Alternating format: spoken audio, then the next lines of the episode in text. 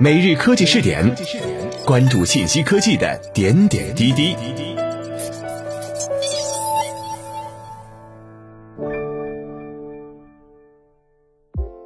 各位蜻蜓 FM 的听众朋友们，大家好，欢迎收听每日科技试点，我是主播李浩南。今天我们来一起关注一下美国失业率飙升，硅谷公司仍在发布招聘信息。据国外媒体报道，疫情蔓延严重，冲击美国经济，至少造成三千三百万人失业。但诸如苹果、亚马逊等硅谷科技公司并没有受到太多影响。过去几个月，硅谷的职位空缺有所增加，很多科技公司仍在发布招聘信息。许多公司甚至计划继续提供暑期实习机会，不过会转为居家进行。苹果、亚马逊和微软在各自的网站上列出了至少两千个空缺职位。这些公司都表示仍在招聘员工。谷歌表示将在今年剩余时间内减少对新员工的投资，部分原因是广告收入下滑。同样受到广告业务下滑影响的 Facebook 则表示，计划在2020年为其技术和产品团队中招聘一万名员工。就业网站 Monster 汇编的数据显示，旧金山湾区三月份新增就业岗位较上年同期增长百分之十七。美国劳工部表示。在截至五月二号的一周内，加州首次申请失业救济人数降幅最大。亚马逊和 Instacart 等公司已宣布将大举招聘，这两家公司将分别增加十七点五万和三十万名员工，以帮助管理仓库和送货上门服务。这使得科技公司员工在美国员工总数中所占的比例可能会增加，从而继续增强他们在人们生活中的影响力。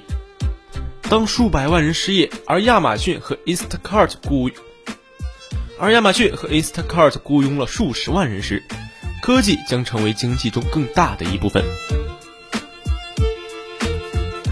Technalysis Research 分析师鲍勃·奥唐奈表示，但并非所有科技公司都在蓬勃发展。初创企业的招聘速度似乎有所放缓，比如热门初创公司商务旅行软件开发商 TripActions 在三月份解雇了数百名员工，并停止招聘，删除了其在网站上所有的公开招聘信息。职场社交网络 LinkedIn 称，初创公司的招聘启事有所减少。独角兽公司三月份的招聘职位仅为去年七月份高点的一半。LinkedIn 称，硬件、旅游、医疗和教育行业的独角兽公司的招聘信息减少了百分之四十以上，但专门从事人工智能、通信和网络安全业务的公司增加了百分之十以上的职位。股票交易应用程序 Robinhood 表示，自今年三月转向远程办公以来，该公司已经招聘了一百名员工，并计划在年底前再增加数百名。